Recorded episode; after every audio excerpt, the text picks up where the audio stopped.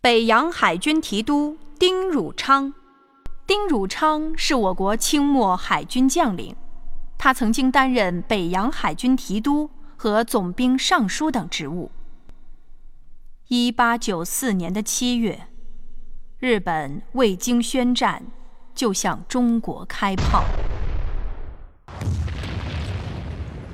这时候，丁汝昌收到了日本海军中将伊东佑亨的信。信，拿来我看看。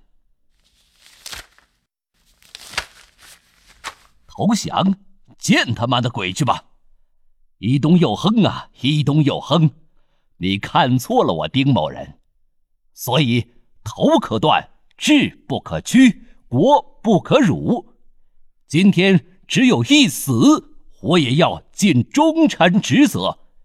给我准备笔墨，我给李鸿章大人写信。李大人，我丁汝昌一定要战斗到船全部被淹没。人都死才会放弃。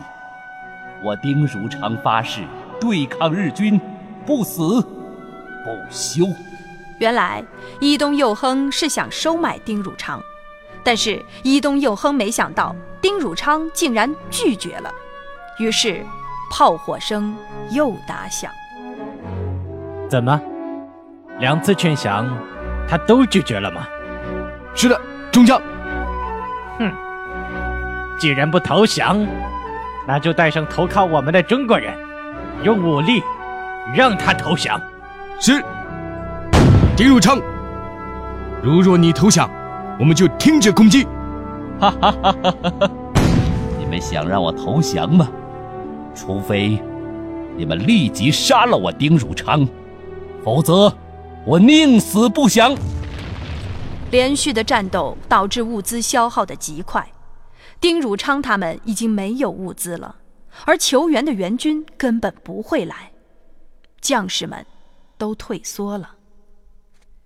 各位船员，各位将士，我们要同仇敌忾，誓死与敌人决一死战。我们鼓足力量，拼死突围。但是，路上的援军不是已经不来了吗？大家听我说。即使是没有援军，我们也要拼死突围呀！我们用水雷炸沉北洋海军的主舰“镇远号”。只要投降，就不用死了吗？我家里还有八十岁的老母等着我呢。你们，唉，这次的战争已经注定是败局，我却无力回天。这个提督印不能落入叛徒的手里，否则有人用这个印章向敌人投降的话，还不如我来毁了他。丁汝昌知道自己的军队支持不了多久了。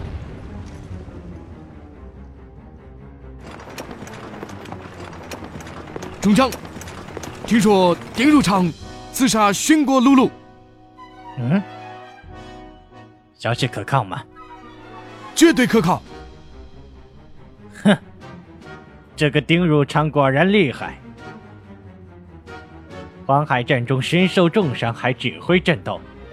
这次威海之战中，他自己登船指挥，还发了炮支援南岸的守军，甚至连我们大日本帝国的陆军少将大肆安川都不幸殉国。但是此番他自杀，也算是少了一个心腹大患。哈哈哈哈哈！丁汝昌抵御侵略者，宁死不屈。他在向全世界宣告：中华民族不可辱。这是我们中华民族光辉形象的写照。虽然最后北洋海军以失败而告终，但是。在世界的反侵略史上，留下了不可磨灭的一页。